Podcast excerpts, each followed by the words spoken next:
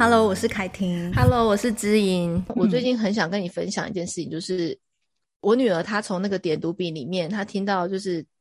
交配的这个词。嗯，你知道，我觉得小孩很奇妙，他听到这种词，他的耳朵会放慢速度，张大听，然后他会跑来问我，他就他先问他爸说什么是交配。哦，他爸一听的整个不常汗毛竖起来，你知道，汗毛竖起来之后。他就觉得这个有什么，他就跑来问我，嗯、对，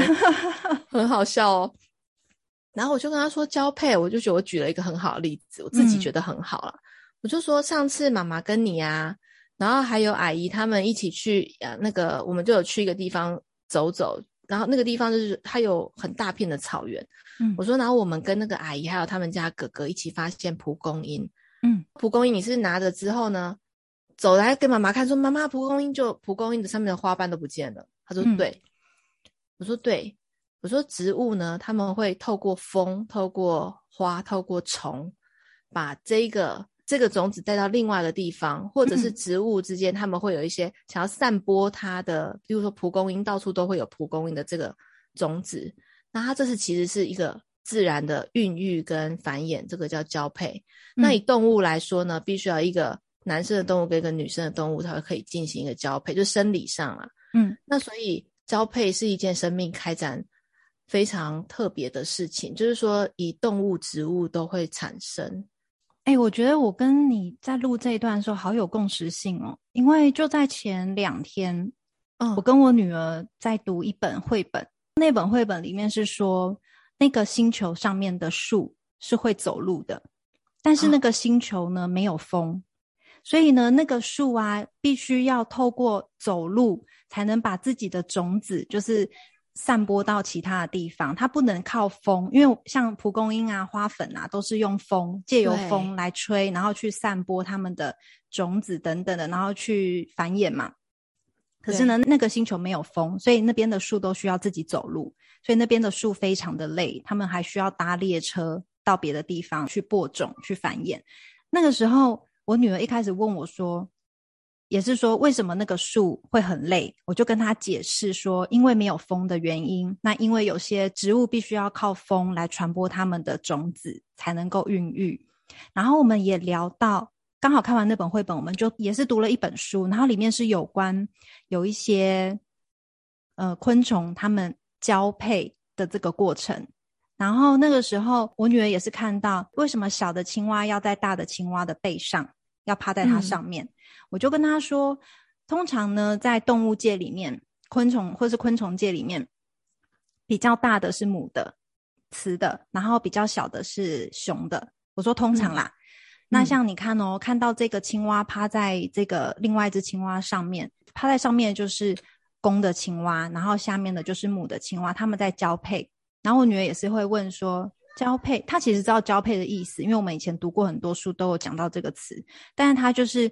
好像当时感觉我需要再多跟他解释一下，我就跟他说，他们的交配啊，就是准备要生宝宝，然后交配完之后就会产出很多的卵，这样。然后那那些卵长大以后孵出来以后会变什么？他就说小蝌蚪。然后呢，我们又聊聊聊聊到蜻蜓，然后又讲到蜻蜓的宝宝是什么？是水菜。然后讲到水菜的时候，我们又开始讲，因为水菜会吃蝌蚪，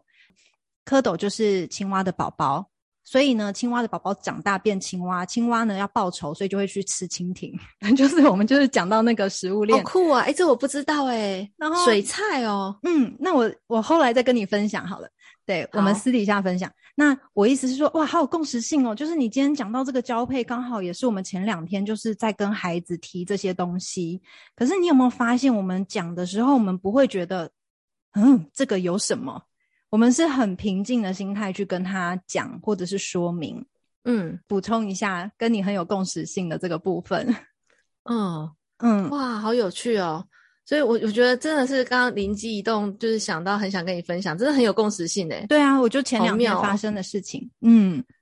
而且我现在就跟我说，哇，他他这么小，你跟他讲交配什么？我说，因为交配的这个行为是动植物之间本来生命的繁衍。就是很重要的一件事情嘛，嗯，对啊，所以这这件事情其实是他眼睛所及，他所看得到，甚至以后我们去观察树叶、观察花朵、观察动植物，然后包括西瓜有种子啊，嗯，然后会透过我们人的排泄也好，或者是透过透过它它在落地生根，它怎么样去繁衍。然后他就跟我说：“那那如果他问说，因为我们手边有一些书籍，它是有那个交配的图片的，嗯，然后他就问我说：那如果他问这张呢？嗯，我说：哦，你讲到这张，我实在是觉得 你讲到一个重点，我就说我会就会跟他讲，像睡美人啊，你知道为什么是唯一就是那一个王子可以对他的真爱之吻可以去清醒睡美人吗？就是真爱之吻。我说在这之前，你看到它是一个传说，就是。”传说中那一片荆棘之中，有一位沉睡的公主，然后外面呢，所有的王子就是趋之若鹜，说啊，这这百年期间，那个公主是不会死、不会老、不需要服马林，然后她就是一个非常美丽的公主，她就是中了魔咒，她需要真爱之吻，所以有一些人是为了美色去的，说啊，她那个公主听说很漂亮，然后有些人是为了权力去的，跟那个公主结婚的话，也许会有至高无上的权力哦。哇然后或者是有一些人是为了破除这个魔咒，嗯、觉得说如果能破除，我好厉害，嗯，类似这样去。可是要有真爱之吻去亲吻公主才会成哦。就算你披荆斩棘进去，你不是真爱，你为的是权力，你为的是其他东西，说不定你要靠近公主就被反弹，或者是有什么其他魔咒把你挡出去，嗯，都是有可能的嘛。这个在故事里面没有交代，没有没有写耶。但是你这样一讲，好有一个原因哦。嗯，因为那个皇宫它就是一个宫殿嘛，嗯，然后我就会跟我的孩子讲，因为他的那个他的那个图片就是比较露骨。如果假设他未来有一天他问，或者他青春期以后，他真的在问什么叫性交，不只是交配，嗯，嗯，那其实成年的性有很多可以讨论，它其实是一个跟情感绑在一起的嘛，所以包括人际啊，包括他对于喜欢的人，他是被他什么样的特质吸引。有一些女孩就是莫名的被温顺的男孩觉得那个小可爱。温顺的男孩吸引，嗯、有些人他就是被那种哇高高的男生吸引，就是小孩一开始都是从表面的嘛，也就是像一个传说的状态，在设想那个宫殿里面的公主的那种概念，在被异性吸引。嗯，然后我就说，假设我现在设想一下，他如果以后问我性交过程的话，如果没有真爱的话，就是误打误撞这样的话。公主的内心也会容易受伤。其实我想到一个画面，就是说，其实你想看看哦，在我们的我们的繁衍的过程，人类繁衍的过程，所谓的性交的这件事情，它其实也像是王子从一个荆棘之中努力的要去找到那个公主，努力的想要突破这些层层的障碍，嗯，去找到那颗卵子，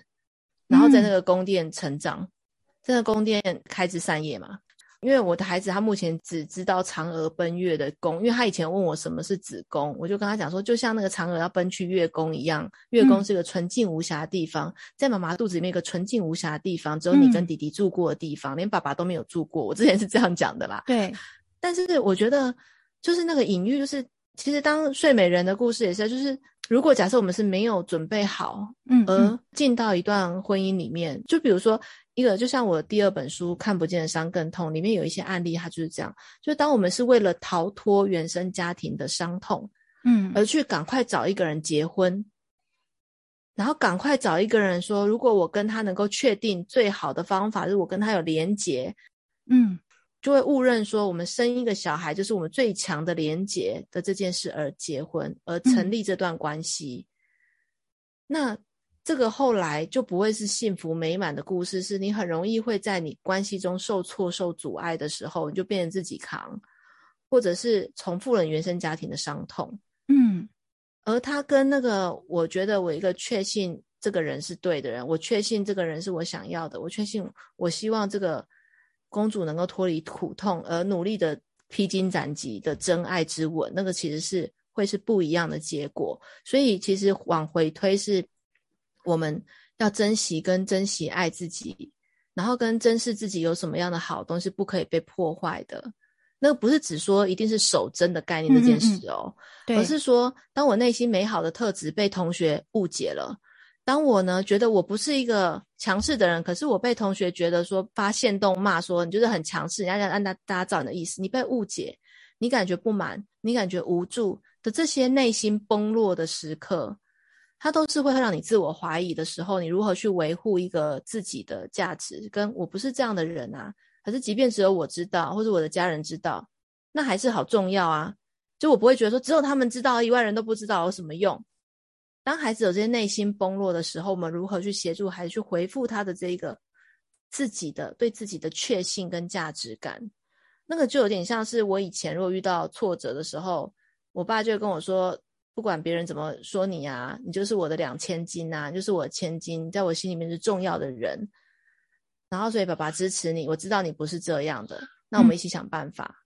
嗯、那那我觉得这个我们其实他也不一定提供什么样的好方法。但是只提供说我们一起想办法，我就觉得有一条路，有一条我确信我不是这样，可是我也不会被我的家人误解的路的避风港，那这个避风港就会产生了。嗯、所以我觉得可以跟孩子讨论的是，当我们不一定会有一个外在来认定你是你是他的最爱，或者你是他的真爱之吻，或者说他爱你，你就要爱他吗？我们先摆除掉这些问题，而是说我们对自己的那个确信跟对自己的。那个珍惜自己的价值的这件事情先被确立，你在无论跟孩子谈性、谈性交、谈交配、谈其他，这些都只是外在的一个行为跟繁衍的一个举动，还有我们对于爱跟性彼此确信，我们的我们的爱能够到满足彼此的性的一个过程，它会是很自然而然跟孩子滚动式讨论跟发生的。我们现在先不要去焦虑孩子未来在问性交这件事情。因为我们迟早会跟他讨论啊，他现在都已经在问爸爸妈妈身体跟我不不一样，然后他之前也问我说，那个弟弟有鸡鸡，我们有鸡鸡之类的嘛。然后我们之前的几集也有提到说，诶，其实女生鸡鸡长在里面，我们有卵卵巢，我们有我们的子宫，这些也是男生没有的，但是我们就是不一样，所以我们要互相的就是配合。嗯、那这个是真爱才有办法让彼此有这样的一个爱的结果，所以你是妈妈爸爸爱的宝贝。就是类似这样的概念，我，我要学起来。你跟孩子讲的这一段，因为我也是有在想说，如果说之后他们真的问到比较像性交这一块的，我要怎么跟他做回应？还有就是要怎么确立自己的价值，确定这个人真的是真爱的人，然后我们再来做比较亲密的这一些行为。就是我我我也是一直在思考，我要怎么去跟他讲这个部分。我觉得我觉得你刚刚形容这个这个说法好棒哦。就是、嗯、就是如果孩子真的有有这样问到的时候，我觉得就是我可能会用你这个方式把它说出来。而且我我真的觉得说，我们并不是，其实我们对孩子最大的焦虑就是担心他被骗嘛，对，受害。其实男生女生都是哦，你们会担心说男生被骗啊，嗯、男孩被骗嘛？那。我们担心他受害，担心他未婚怀孕，担心他有不可承受的未来之重。嗯，可是，在生命的开展的这个本身是喜悦的这件事情，我觉得也是要让孩子知道的。就像他的存在是让我们很喜悦的，我们有很多的成长是因为他，我们也因为很多的学习也是因为他的到来，我们在开始起跑点开始学，开始学婴儿按摩什么的。以前手边没婴儿学也没有用啊，对，也没有人可以让你服务嘛。所以我觉得其实这个生命开展的愉悦、喜悦，跟一个情感上，你到了一个自然而然双方都觉得可以的成熟度去发生。而且，即便如果这一段感情失败了，我们跟不同的人交往，你也不因为守贞操的这个观念而绑住自己说。我已经被跟别人发生过了，我脏了，我臭了，我什么？我觉得那个那个其实是很在一个人的情感的交流上，他是一个很束缚住这个人，觉得我不值得。诶，他其实是因为他跟了这个我不值得，然后我糟糕了，我完蛋了的这些焦虑情绪绑在一起，你反而会离不开一个不适合的关系。嗯，然后会一直自我质疑，说当时我为什么？那你人生就一直卡在一个过去。对孩子来说，人生是滚动式的前进。当我们想要他去趋吉避凶的过程里面，因为他常常会在我们看不到的地方嘛，他能够避过的凶险，其实真的是我们在早年帮他维护的这个自尊跟他有价值的这件事。我记得我小时候跟我同学就是会秘密信件来往，别班的同学，嗯、然后我们就信件来往的过程，我同学就有跟我讲一个他的事情。可是那件事情我那那时候我真的很小，那时候好像小二吧，嗯，我一直在想我到底要不要跟老师讲，或是跟其他人，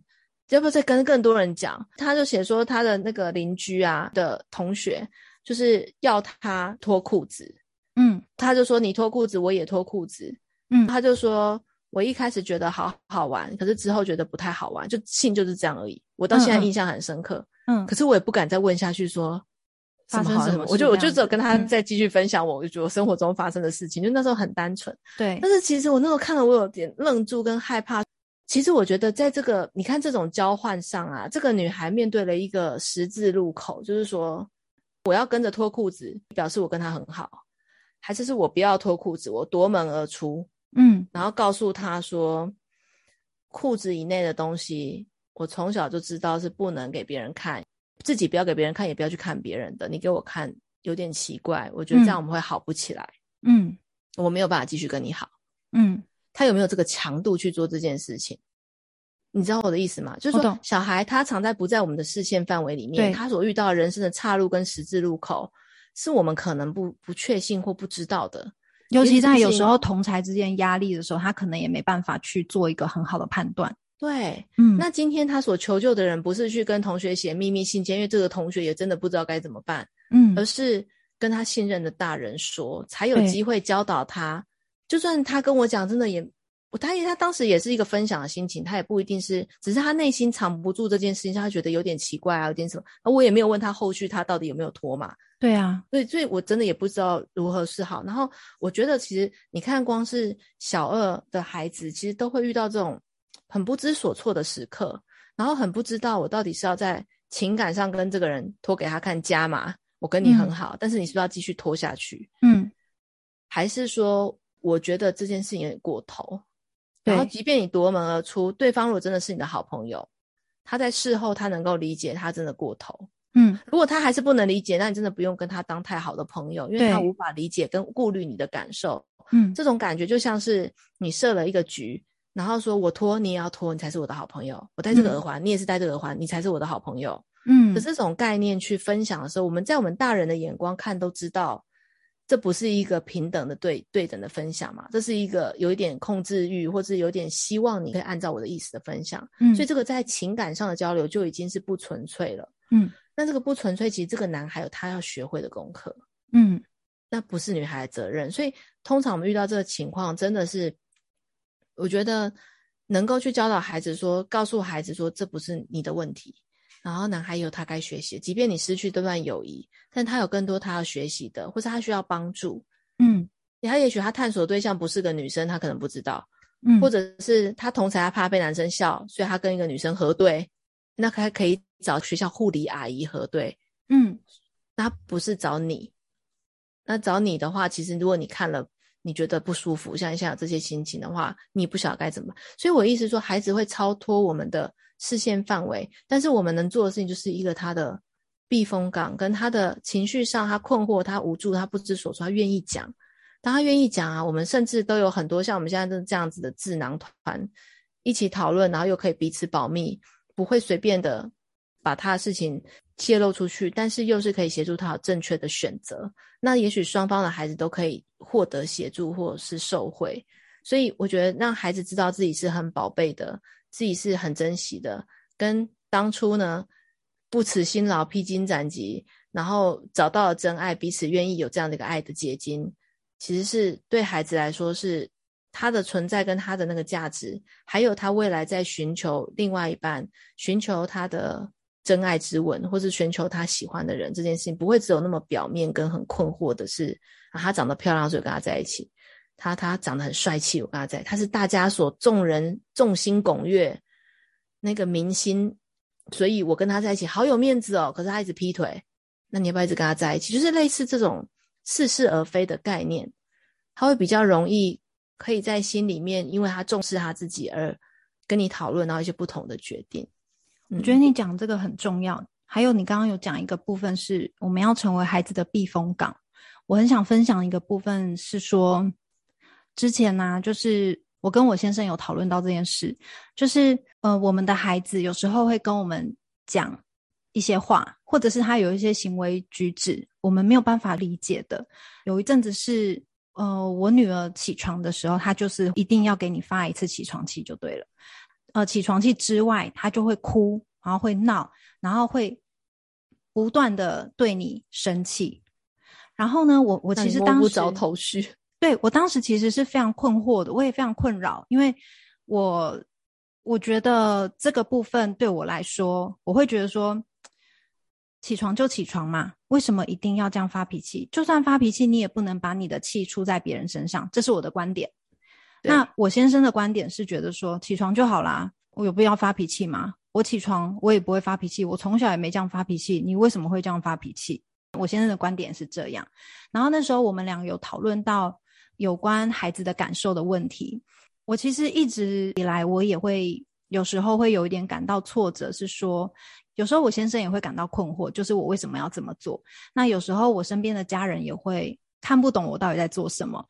像我如果面对孩子，他有情绪上的问题，或者是说，诶，他跟我不同的时候，我不会随便去评断他，我会觉得说，那是每个人就是独立的个体，本来就不一样。我可能会有这样的想法，我会觉得说，起床我如果生气，可是这是我生我自己起床很不舒服的气，我不要发泄在别人身上，这是我的观念。但是我的小孩跟我是不同的个体，虽然他是我生的，他的观念可能会跟我不同，尤其而且他又是一个小孩。不过才六岁的孩子，他可能还没办法控制住自己，不要对别人发火。他只知道说他现在非常的不爽，他就是想要生气。那这是他一个六岁小孩的情绪跟观点。那我觉得我可以接纳他这个情绪跟观点，但是我一样我会告诉他说，家长还是要给孩子调教嘛。就是我的调教方式，我会是用跟他沟通，告诉他说，起床是每天就应该要起床早起的事。那你觉得不舒服，你可以发脾气一下，但是呢，你不能把气出在妈妈身上，这样我会觉得我很委屈。就是我会告诉他这些部分，然后请他就是也要借此学习，但是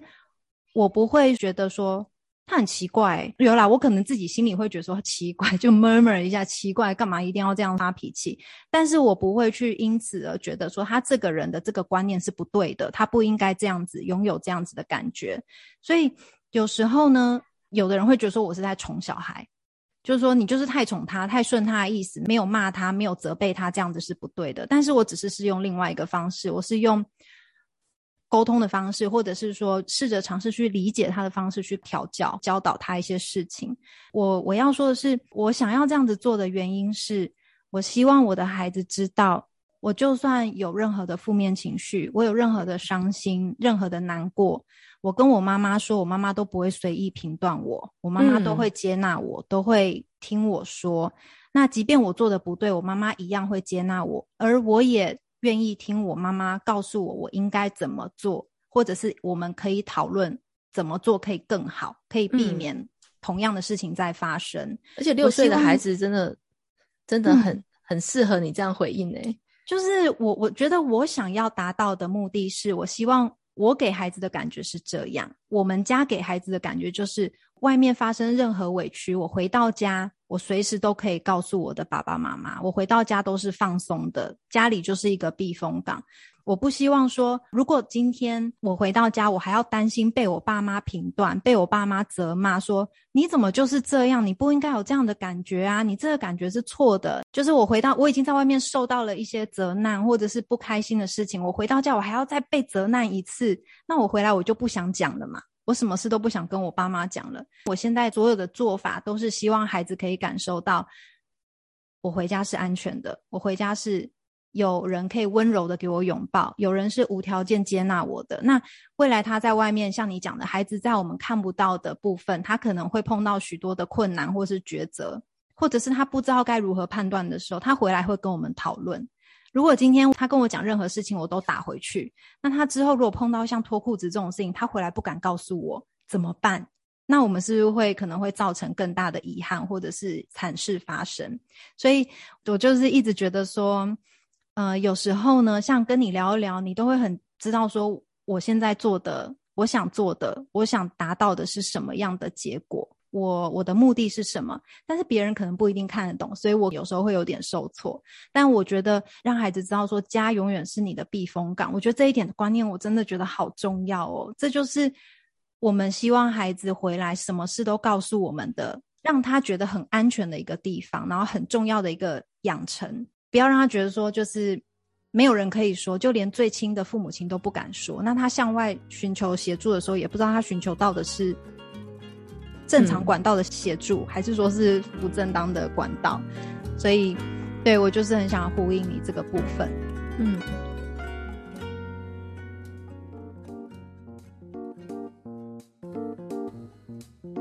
刚刚我们有讲到那个昆虫的青蛙跟蜻蜓的关系嘛？我们现在就来讲一下，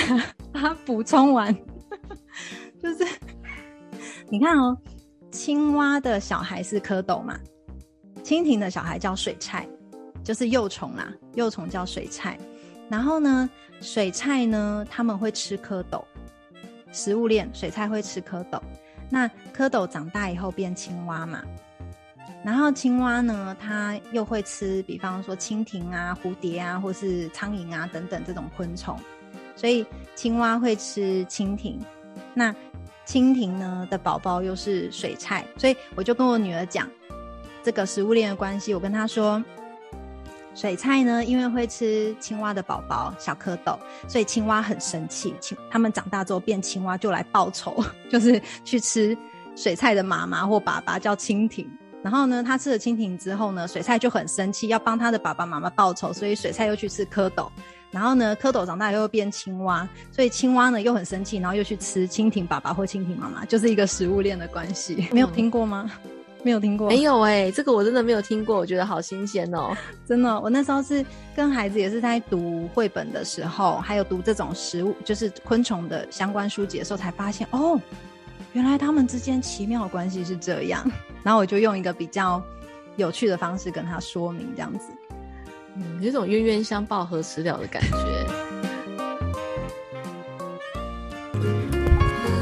我是凯婷，我是知音，Face 崩溃娃的镇定剂，我们下集见喽。